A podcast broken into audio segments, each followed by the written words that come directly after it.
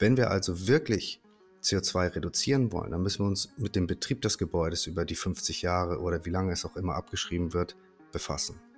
Und da müssen wir ein Minus hinbekommen, sodass das Gebäude am Ende null Emissionen erwirtschaftet. Aber glaubst du, wir schaffen es bis 2050? Absolut. Ich glaube, wir schaffen das und wir haben auch die Technologien. Herzlich willkommen zu Ich hab nen Plan, der BIM Podcast. Hier sprechen inspirierende Menschen aus der Baubranche übers Gewinnen, übers Scheitern und über das, was sie antreibt, täglich Großes zu schaffen. Die Baubranche steht im Fokus der umweltbewussten Öffentlichkeit. Je nach Berechnung ist sie für bis zu einem Drittel der globalen CO2-Emissionen verantwortlich. Doch sie kann auch nachhaltig. Der digitale Zwilling ist das Kernasset, um effizient zu planen und zu bauen. Über seine Rolle im Planungs- und Bauprozess, die Chancen für echte Nachhaltigkeit und die Zukunft der Branche sprechen jetzt zwei Experten der Industrie. Hi, ich bin Paul, äh, Gesellschafter und Geschäftsführer von der DES GmbH. Wir sind bundesweit in Deutschland tätig, ähm, wollen aber auch nach Österreich und in die Schweiz hinauswachsen, sind 60 Ingenieurinnen und Ingenieure bei uns beschäftigt, im Durchschnittsalter von 31 und unser Büro ist komplett digital. Und wir sind natürlich noch ein TGA-Büro für Haustechnik ähm, spezialisiert, also auf alle Gewerke, die Haustechnik, Fördertechnik, Heizung, Lüftung, Elektro und so weiter betreffen. Ja, hallo zusammen, mein Name ist Matthias Wasem, ich bin äh, Manager-Partner von BIM Facility AG hier in der Schweiz in Zürich. Wir sind zwölf Personen. Ähm, wir gehören zu der Geoterra Group, das ist eine Gesellschaft mit rund 500 Ingenieuren und Vermessungs äh. Unsere Mission ist, wir sorgen für unsere Kunden, dass sie aktuelle und wichtige digitale Zwillingsdaten immer sofort zur Hand haben und steigen somit Asset Value und senken die Betriebskosten. Und ähm, ja, wir dürfen heute tatsächlich eben schon verschiedenste namhafte Kunden betreuen, sei es Google, Roche, UBS, Credit Suisse etc. Äh, und ihnen helfen, einen digitalen Zwilling zu konzipieren oder eben auch zu erstellen, tatsächlich, dass dann eben diese Daten da sind oder eben auch die Daten und diese digitalen Zwillinge dann vorzuhalten, damit, dass dieser Asset Value eben dann tatsächlich auch garantiert ist. Mhm. Danke euch. Die Technologien für nachhaltiges Bauen liegen längst auf dem Tisch. Wieso greift die Baubranche nicht zu? Das ist, das ist eine echt gute Frage. Ich, ich habe den Eindruck, ähm, dass wir sehr stark Lobby geprägt sind und unsere PolitikerInnen sehr, sehr stark nach deren Pfeife tanzen.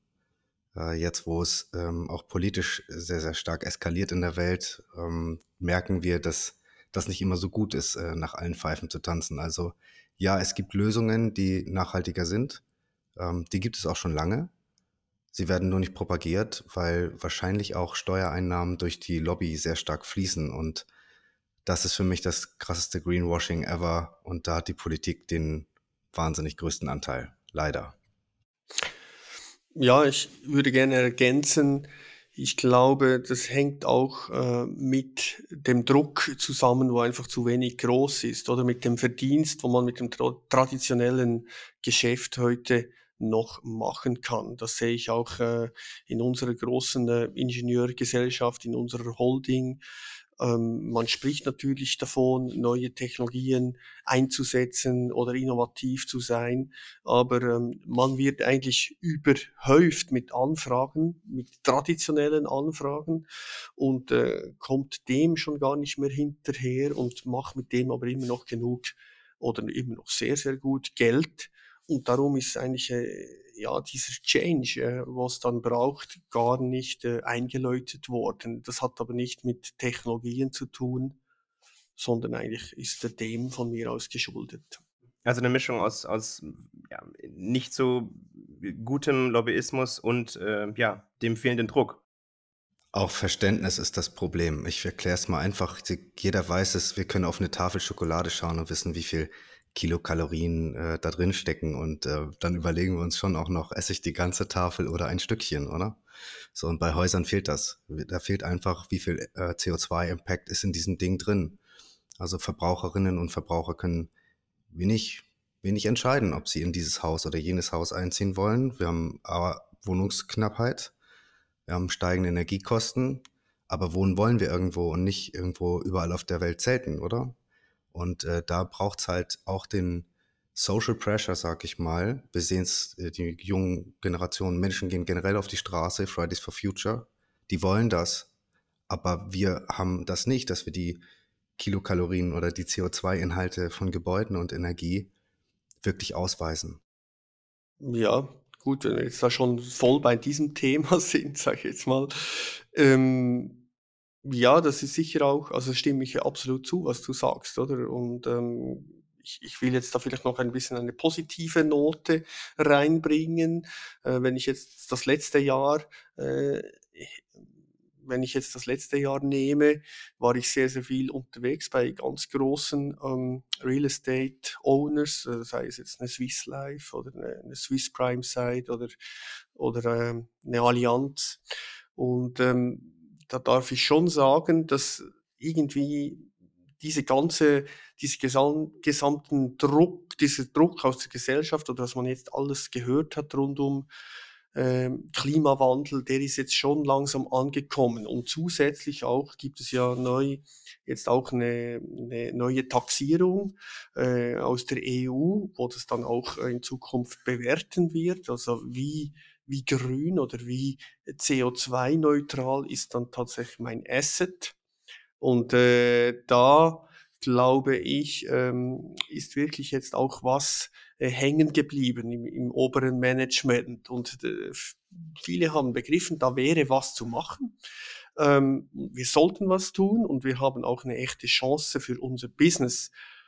Aber ähm, das sind natürlich Riesenkonzerne und da muss man jetzt mal erst äh, mal äh, starten, oder? Mhm. Wir können ähm, nochmal vielleicht einen, wobei es schließt eigentlich ganz gut an. Wir haben ja Technologien, die für das nachhaltige Bauen schon ähm, ja, funktionieren. Würdet ihr die uns kurz vorstellen, bitte? Also, was sind die Technologien für echtes nachhaltiges Bauen?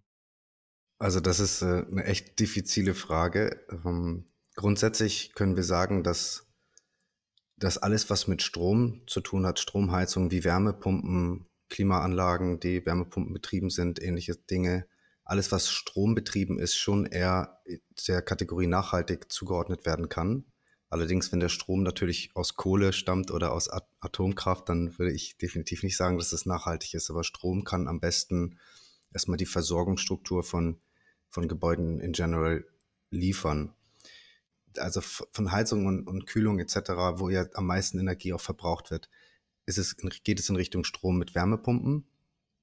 Und die Stromgewinnung, das ist, finde ich, der spannendere Ansatz, der besteht nicht nur aus Wind- und Solarkraft. Der kann sehr, sehr gut durch Geothermiekraftwerke zur Verfügung gestellt werden. Da gibt es wahnsinnig tolle Beispiele, auch in Deutschland. Sauerlach zum Beispiel, eine kleine Gemeinde, die solch ein Kraftwerk gebaut hat. Die Stadtwerke München haben so ein Kraftwerk gebaut. München übrigens eine der ersten Städte der Welt, die äh, CO2-neutral Energie zur Verfügung stellen. Das ist, ähm, das ist schon alles möglich. Unserem, unter unserem Bundestag ein Beispiel also dort, wo die PolitikerInnen tagtäglich debattieren, werden erneuerbare Energien genutzt in Form von einem unterirdischen kalten See, der angezapft wird im Sommer zum Kühlen und einem unterirdischen heißen See, der angezapft wird zum Heizen. Solche Aquifere, wie sie in der Fachsprache heißen, gibt es ähm, zuhauf in Deutschland. Die werden allerdings nicht ähm, angezapft und ja, es wird nicht propagiert, weil wahrscheinlich zu wenig Geld damit verdient wird.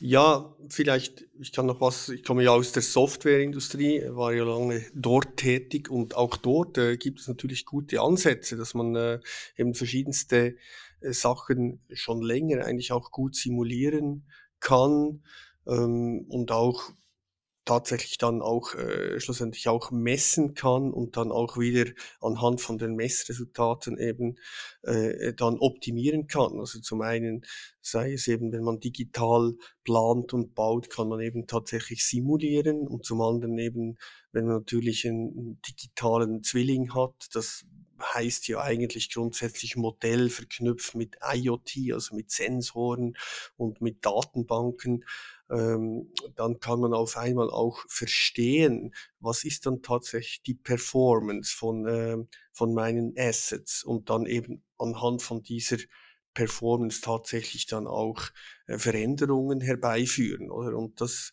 äh, die Technologie ist da. Äh, das ist nicht, das ist nicht das Problem. Ich habe da ein gutes Beispiel für so eine Simulation. Wir haben ein, ein Gebäude aus den, in, in Nürnberg ist das, das ist ein Hochhaus, ähm, verschiedenes genutzt, gewerblich und auch wohnwirtschaftlich genutzt. Und das haben wir dann einfach mal simuliert. Also wir haben das Gebäude erst digitalisiert, ein Digital Twin erzeugt. Und dann haben wir gesagt, gut, wir lassen es einfach so und äh, bewerten einfach mal die graue Energie, also wie viel CO2 musste da reingesteckt werden, um die Fenster, die Wände etc. zu bauen. Und ähm, jetzt komme ich zum ersten Punkt des Greenwashings. Wir sprechen von Zero, ja, Null Emission Gebäude. Um ein Null-Emissionsgebäude zu haben, und das versteht sogar mein kleiner Neffe, der ist vier, ist, wenn ein Plus reingebracht wurde, und also ein Haus wird erstellt und da muss CO2 aufgewandt werden, um das Haus zu errichten, oder? Egal mit was. Es wird immer irgendwie ein bisschen CO2 da reinkommen, selbst wenn es uns super anstrengt. Also kommt ein Plus rein. Wenn ich jetzt also ein Null-Emissionsgebäude habe, dann muss ich im Betrieb Minus erwirtschaften. Das heißt, das Haus muss mehr Energie erzeugen, als es verbraucht. Und das verstehen die meisten da draußen nicht. Sie glauben, wenn wir ein schönes Zertifikat von der TU Dresden hochhalten, wo null CO2 draufsteht, dann habe ich ein CO2-freies Haus im Betrieb. Das ist nicht der Fall. Denn auch die TU Dresden darf zertifizieren mit Erdgasfernwärme zu null CO2. Und das ist Greenwashing. Also müssen wir Techniken entwickeln, die besser sind, die am besten noch Nachbargebäude mitversorgen, damit wir die graue Energie, die wir brauchen, um das Haus zu errichten oder auch, die wir auch brauchen, um es nachhaltig zu dämmen, wieder ins Minus bringen. Und in unserer Simulation mit dem digitalen Zwilling ist rausgekommen, dass egal wie gut wir dämmen, egal wie gut wir die Fenster bauen, egal wie nachhaltig wir die Baustoffe wählen, wenn wir so ein Haus sanieren, es macht nur 20 Prozent der Gesamt-CO2-Bilanz aus. Wenn wir also wirklich CO2 reduzieren wollen, dann müssen wir uns mit dem Betrieb des Gebäudes über die 50 Jahre oder wie lange es auch immer abgeschrieben wird, befassen. Und da müssen wir ein Minus hinbekommen so dass das Gebäude am Ende null Emissionen erwirtschaftet. Mhm. Aber glaubst du, wir schaffen es bis 2050? Absolut. Ich glaube, wir schaffen das und wir haben auch die Technologien. Ähm, und ich glaube auch, dass so schlimm die Lage da draußen gerade politisch ist, umso größer ist die Chance, jetzt wirklich den, den sinnhaften Technologien den Fortschritt zu geben. Und da ähm, sehe ich, sehe ich große Chancen, A, durch Speicherung von Energie gibt es wahnsinnig tolle Konzepte. Es muss nicht immer alles Batterie heißen, sondern wir können in Wasserstoff speichern, wir können in Geospeichern speichern, wir können in allen möglichen Dingen Energie speichern, ähm, vor allen Dingen auch mit vernetzten Speichern arbeiten, die zusammengeschaltet, viele kleine Speicher ergeben ein Kraftwerk. Das wird Technologie sein, von der wir uns bedienen können. Bidirektionales Laden ist ein Thema, Busse, Autos und so weiter, die an Netze angeschlossen werden, in die Netze Strom einladen und entladen können das sind die Zukunftstechnologien und die müssen meines Erachtens nach auch stark nach vorne getrieben werden. Matthias, bist du da äh, weniger äh, optimistisch? Nein, überhaupt nicht. Ich bin auch äh, überzeugt, dass wir das schaffen, äh, vielleicht sogar vor äh, 2050, weil eben ich sehe eigentlich auch sehr viele gute Möglichkeiten. Äh, der Paul hat jetzt gerade sehr viele Sachen schon aufgezählt, aber eben für mich ist auch ein gutes Beispiel, dass, dass sich die Firmen ähm, tatsächlich mit dem Thema jetzt beschäftigen und auch, ähm, darf sagen, ich bin selber im, im Vorstand von Madaster Schweiz, das äh, ist eine Bewegung, sage ich jetzt mal, die gibt es jetzt auch in Deutschland, äh, kommt eigentlich ursprünglich aus Holland, äh, ist eben der Materialkataster, darum dieses Wort. Und äh, da geht es auch darum, dass man eben die Materialien von den Gebäuden versucht, wieder in den Kreislauf zu bringen, weil eben tatsächlich in diesen Materialien eben sehr viel äh, zum einen sehr viel CO2 steckt, aber zum anderen eben auch sehr viel Potenzial zur Wiederverwendung, oder? Und ähm, das ist natürlich auch noch, äh, sage ich mal, ein bisschen labormäßig, wenn man das im, im Moment versucht. Äh, aber ähm, ich sehe eigentlich da wirklich sehr viel, sehr viel Bewegung und sehr viel Interesse dass das tatsächlich eben gemacht wird, dass eben diese Materialien wiederverwendet werden. Und da kommt dann auch wieder der digitale Zwilling ins Spiel, äh, was eben sehr interessant ist, natürlich meiner Meinung nach, weil ich eben dann, wenn ich auf einmal weiß, wo ich welche Materialien gespeichert habe, wo ich die habe, in welchen Assets, wie viel von welchem Material, dann habe ich halt äh, sehr gute Möglichkeiten, sei es dann zum Beispiel graue Energie zu reduzieren, was halt trotzdem ein, ein vielleicht 20 Prozent, wie jetzt der Paul sagt, äh, vielleicht von meinem CO2-Haushalt ausmacht, aber trotzdem ist ein großer, äh, ein großer Brocken, oder? Und äh, den kann ich sehr einfach eigentlich äh, ansehen und schauen, wo habe ich den und wo könnte ich jetzt äh, eine Veränderung herbeiführen. Mhm. Danke euch. Ihr hattet jetzt beide schon den digitalen Zwilling ähm, genannt. Könntet ihr kurz skizzieren, welche Vorteile der bietet entlang ähm, des Gebäudelebenszyklus, also von Entwurf bis Betrieb? Wie der Name schon sagt, es ist ein Zwilling. Wir haben für alles ähm, digitale Daten. Also wenn du bei einem Autohersteller anrufst zum Beispiel, dann sagt er dir sofort, ah ja, das könnte die Pumpe sein, das Bauteil, bla bla bla, ähm, liegt da und da am Lager und äh, ist in zwei Sekunden bei dir und dann kann es gewechselt werden. Bei einem Haus ganz anders. Da kratzen, sie, kratzen sich erstmal 50 Leute unter einem Helm feucht am Kopf und fragen, oh Gott, wo ist das Problem, wo ist die Leitung, äh, wer hat das gebaut, wann hat er das gebaut? Ähm, und also wir sind wirklich noch ähm, wie die Neandertaler in Höhlen unterwegs, was die Bauwirtschaft angeht, fliegen aber auf der anderen Seite schon mit selbstlandenden Raketen äh, ins Weltall und so weiter. Also es ist ähm, für alles gibt es einen Digital Twin, nur in der Bauwirtschaft ist das nicht angekommen. Und ähm, ich glaube auch die die EntscheiderInnen da draußen, die jetzt noch entscheiden, hey, ich brauche kein BIM-Projekt und ich brauche keine digitalen Daten, die sind einfach nicht im 21. Jahrhundert angekommen. Ich bin, ich bin da total optimistisch, finde das auch cool, weil wir behalten die Assets, die digitalen. Und irgendwann werden die nachfolgenden Generationen wahrscheinlich einen sehr, sehr hohen Preis dafür bezahlen, sie sagen, hi Paul, kannst du, du hast doch damals geplant und kannst mir nicht mal bitte den Digital Twin rausreichen, dann kann ich das, aber nur gegen teures Aufgeld. Insofern ist es aktuell mein Asset als Planer, was ich gerne behalte, weil wir so oder so so planen.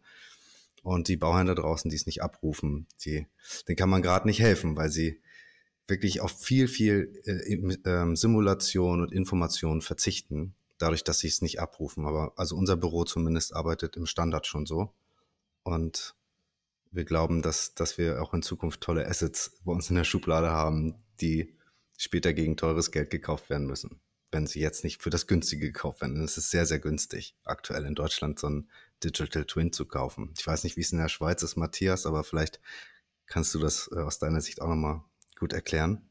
Nein, du hast es natürlich schon super erklärt, äh, auch mit dem Beispiel, wo du gebracht hast, oder? Und äh, das ist absolut so. Also das, natürlich, wir als Beam Facility, wir möchten natürlich eben helfen unseren Kunden, dass tatsächlich er dann am Schluss diese digitalen Daten auch bei sich hat und er die dann auch pflegt. Und wir pflegen das äh, entweder für ihn oder helfen ihm, dass er so weit kommt, dass er eben dann tatsächlich die Daten immer so einfordert und immer entsprechend nachführen und vorhalten kann.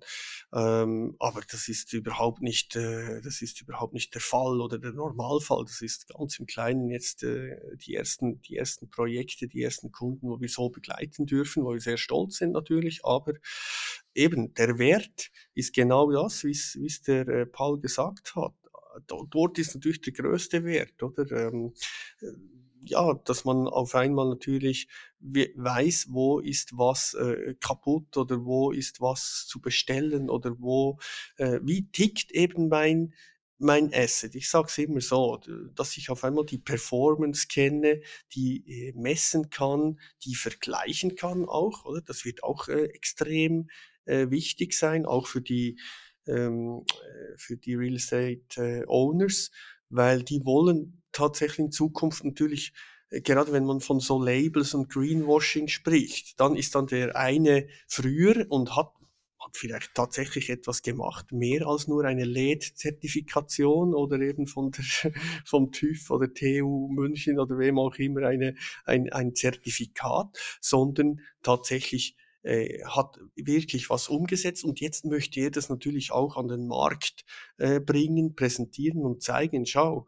äh, ich habe eben das und das gemacht, es performt eben tatsächlich so und vielleicht das dann in Zukunft sogar vergleichen, wie ein bisschen Quartett spielen, dass alle mit den gleichen Parametern vergleichen, oder? Und sagen, ha, Performance heißt das, äh, CO2-Reduktion heißt das oder was auch immer. Und, und dorthin möchte man kommen und damit, dass man das eben machen kann, da braucht es diesen digitalen Zwilling. Könnt ihr was dazu sagen, wie nachhaltig die Erstellung des digitalen Zwillings selbst ist? Also wenn wir über Ressourceneinsatz sprechen, Energieverbrauch, CO2-Emissionen, kann man das, könnt ihr das irgendwie beziffern? Ja, ich habe da eine sehr gute Idee zu. Ähm, was die Server kosten, dieses cloud-basierte Working, das, das ist schon teuer. Also wir schieben schon riesengroße Datenvolumen durch die Welt. Das ist sehr, sehr teuer. Wir ähm, wissen ungefähr, wie der Energiebedarf ist von so einer von so einem Google-Server-Rechenzentrum, weil wir das gerade ähm, ja, umbauen. Und das ist schon massiv. Ähm, dazu kommt auch noch, dass unsere Softwareansprüche in der Rechenleistung, also was müssen die Endgeräte rechnen können, damit sie die Software schnell und performant bedienen, das kommt noch dazu. Also da hat mir gerade mein ITler gesagt, du Paul, wir müssen alle zwei Jahre neue Laptops kaufen. Ich sage, auf gar keinen Fall kaufen wir alle zwei Jahre neue Laptops. Das kann nicht sein. Auch da ver verändert sich dieses ganze, ähm, ja, die Technik. Die Technik ist ein Wegwerfprodukt geworden. Das ist natürlich überhaupt nicht green. Und insofern betreiben mhm. wir als DES definitiv auch Greenwashing. Wir müssen uns damit viel stärker auseinandersetzen. Wie kriege ich die Produkte länger am, äh, am, am, am Markt gehalten? Wir sind definitiv auch Greenwasher weil wir noch nicht die richtige Lösung dafür haben. Und wir müssen in der Cloud arbeiten, damit wir eben nicht alle zwei Jahre die Laptops tauschen. Also irgendwie haben wir noch nicht so die richtige Lösung gefunden. Matthias, ich weiß nicht, wie es bei dir ist, aber der Einsatz an Ressourcen in Form von ja, Laptops, Computern und ähm, cloud-basierten Working ist, ist bei uns schon das, der größte Block. Ja, ja, nein, das, das hast du sicher sehr schön gesagt. Und natürlich jetzt gerade, äh, wenn man speziell noch schaut äh, im Brownfield-Umfeld, ähm, was wir auch machen natürlich, wir, ähm, wir gehen ja mit der Drohne dann auch hin und mit den Scannern und dann produzierst du natürlich extrem viele Daten, oder? Also mit dem Laserscan. Was wir eben auch sehen, wie, wie wir das vor paar Jahren äh, überall in allen Branchen gesehen haben, ist ja, man lagert alles aus in ein Billiglohnland, in ein Günstiglohnland.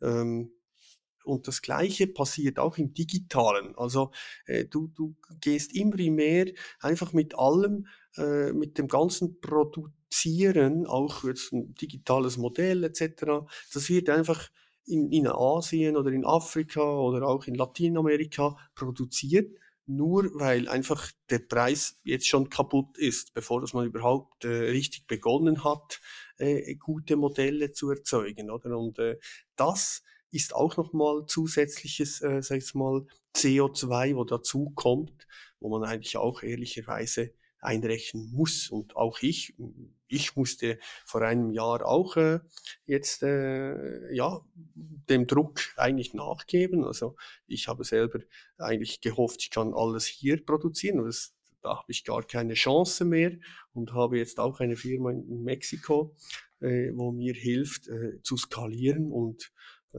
aber eben auch günstiger zu produzieren. Aber auf der anderen Seite geht eben, gehen dann die Daten auch um die Welt, oder? Hm. Danke euch. Wenn wir annehmen, dass Nachhaltigkeit das Thema bleibt für die kommenden Dekaden, wie denkt ihr, können wir oder kann die Branche das nutzen, um sich selbst attraktiver zu machen, auch um äh, neue MitarbeiterInnen zu gewinnen?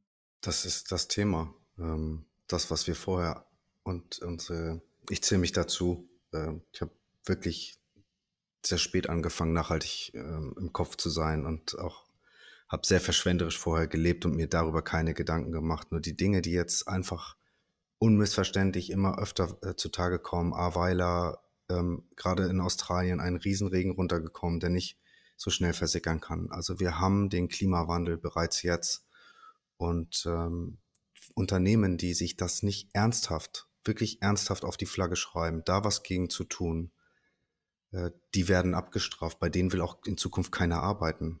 Wir sind ein glückliches Unternehmen und kriegen 90 Bewerber, äh, Bewerbungen pro Monat äh, bei uns ein. Das ist in unserer Branche echt, echt schwer. Aber wir sagen auch, hey, bei uns gehst du mit Sinn arbeiten und äh, du wirst deinen Beitrag leisten. Und nur wir können es wirklich schaffen, auch Kunden zu sagen, dann hau ab, wenn du nicht nachhaltig baust, geh einfach weg. Wir nehmen dein Projekt nicht an. Und das ist mir sehr wichtig. Das kann man deutsch genug gar nicht mehr erklären, weil das eben auch darauf einzahlt, dass wir sinnf sinnvoll arbeiten und dass Menschen bei uns wirklich mit Sinn bei der Sache sind. Und das spricht sich nicht nur rum, sondern das, äh, das, das sorgt dafür, dass, dass äh, wirklich viele Menschen bei uns arbeiten wollen. Und da bin ich richtig stolz drauf. Bin ich richtig stolz drauf. Und ein, ein Punkt möchte ich noch sagen, dieses ganze Digitalisierung und, und Co. und Digital Twin, alles schön und gut. Wir behalten ja auch die Daten, weil wir daraus lernen. Also wenn es nicht unsere Kunden tun, dann werden wir die Daten nutzen und daraus lernen. Und um bessere Angebote zu machen, oder? Und ähm, es führt aber auch dazu, dass wir effizienter werden, weil wir coolere Learnings haben, weil wir mehr Wiederholungen erkennen in Projekten und dann eben schneller planen können. Und genau dieses schneller Planen führt bei uns zum Beispiel dazu, dass wir sagen, hey, wir schenken euch den Freitag. Das wird dieses Jahr das kündige ich jetzt auch hiermit an, wir werden dieses Jahr drei Tage Wochenende machen und zeigen, hey, scheiß drauf, wir müssen nicht fünf Tage die Woche arbeiten. Uns ist Familie auch wichtig. Ihr braucht doch mal Zeit, um euren Geist ähm, äh, zu haben, Zeit für die Familien, um eben auch coole Ideen, auf coole Ideen zu kommen, wie man äh, den Status quo neu herausfordern kann, was man wieder besser machen kann. Und Effizienz muss nicht nur bedeuten, es muss immer billiger und besser werden, immer zu Lasten der, der Arbeitenden, sondern es kann auch mal zurückgegeben werden und sagen, hey, wir sind super effizient, also machen wir einen Tag frei. Und wenn wir noch einen Tag schaffen, ja, dann arbeiten wir nur noch drei Tage die Woche. Das, das, ist, das sind halt die neuen Denkmuster, womit wir zum Beispiel auch nachhaltig versuchen, Leute zu begeistern, Sinn und Effizienz auch zurückgeben. Und wenn das, wenn das eine Vorbildfunktion bekommt für andere Unternehmen, dann glaube ich, habe ich was geschafft. Und ähm, ich, ich, ich glaube, die jungen Leute denken auch so und ich selbst denke für mich auch so, also kann man auch als Unternehmen und Unternehmer so handeln. Hm. Ja, gut. Das ist natürlich äh, sensationell, dass ihr das schon so umsetzt. Freut mich natürlich für euch und für eure Mitarbeiter. Finde ich, äh, finde ich äh, mega cool. Ich bin noch nicht ganz dort mit meiner jungen Firma, aber ähm, versuche auch natürlich attraktiv äh, zu sein. Und ich glaube, attraktiv sein ist eben schon auch so, wie, wie er es gesagt hat. Äh, am Schluss, wenn man ähm, guten Mehrwert dem Kunden bringt und äh, schlussendlich alle Freude haben an, an dem Produkt, äh, was, was man zum einen herstellt oder was eben der Kunde dann auch kriegt, oder? Und der das auch versteht, dass, dass man das mit Leidenschaft gemacht hat und dass das eben tatsächlich ihm äh, ja, für ihn eine Erleichterung oder eben das ist, äh, was er sich vorgestellt hat, dann, dann geht man auch ganz anders arbeiten, mit ganz einer anderen Einstellung. Und ich glaube schon, dass eben insbesondere gerade so in der Bau- und Immobilienbranche vielleicht äh, da noch sehr viel Potenzial eben auch ist äh, für, für ähm, junge Leute auch zu sehen, aha, da kann man tatsächlich eben viel verändern. Also das Potenzial ist riesig, weil eben noch äh, nach Neandertal-Gesetz gebaut wird, oder? Und darum ist eigentlich auch äh, das, was man neu einbringen kann und auch, ähm, dass man mit in neuen Formen denken kann, neue Mehrwerte schaffen kann, eben simulieren kann, äh, viel im Bereich CO2-Reduzierung machen kann. Da hat man eben enormes Potenzial und das ist meiner Meinung nach schon sehr attraktiv auch für, für äh, den Arbeitsmarkt. Ja. Super.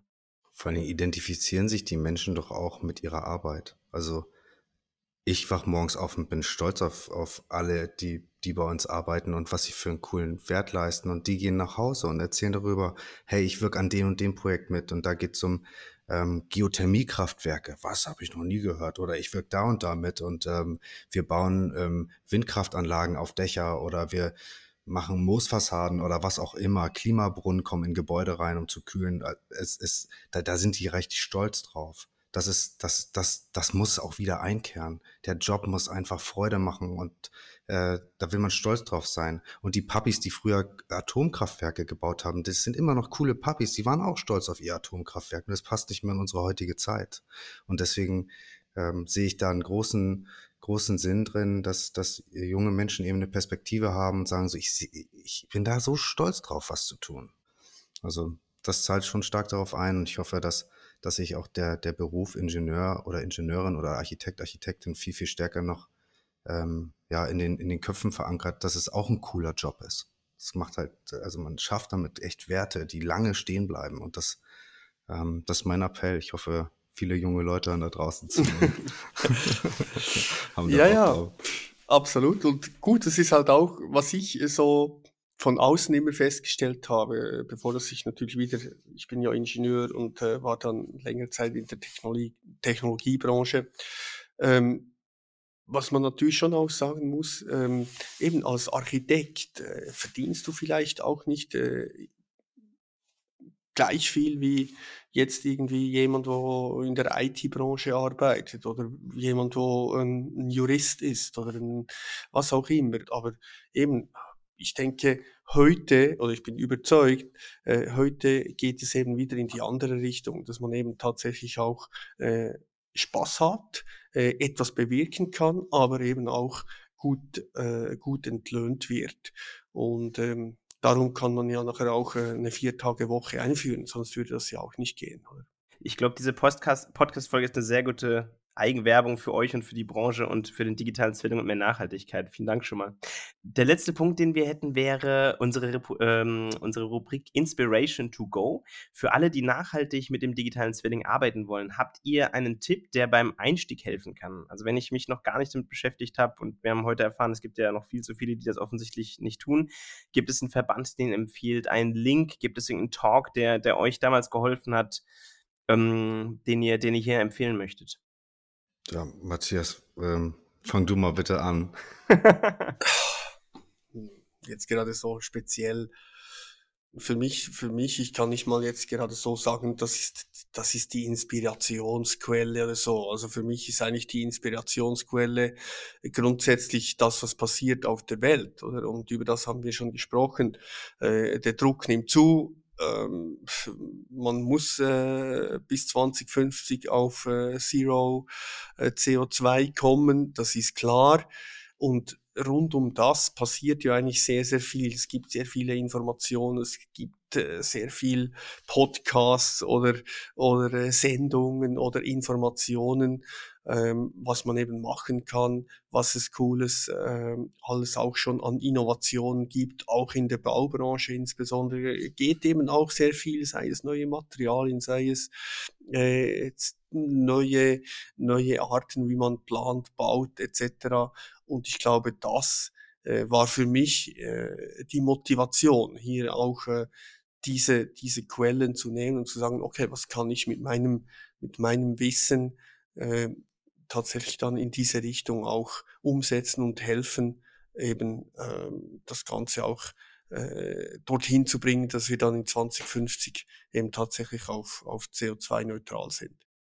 Ja, ich kann nur empfehlen, dass es für alles, für alles ein Digital Twin gibt, nur in der großen Welt der Gebäude es einfach noch fehlt. Also dort sind wir noch pioniermäßig unterwegs und haben natürlich den größten Impact, äh, die größte Möglichkeit, Veränderungen zu bewegen. Wenn wir CO2 einsparen wollen und an der 30-prozentigen Schraube drehen möchten, dann lasst uns das tun. Ja, die Flugzeuge sind schon digital. Die, ähm, alles andere ist digital, egal was wir uns anschauen, nur in der Baubranche eben nicht. Und äh, was ist für ein, ja, was, der Einstieg ist eigentlich der Mut zur Veränderung. Und wenn dann auch noch, wer Lust auf Immobilien hat, der ist in so einem, ist echt im Schlaraffenland, weil er sehr, sehr viel überall sofort besser und anders machen kann.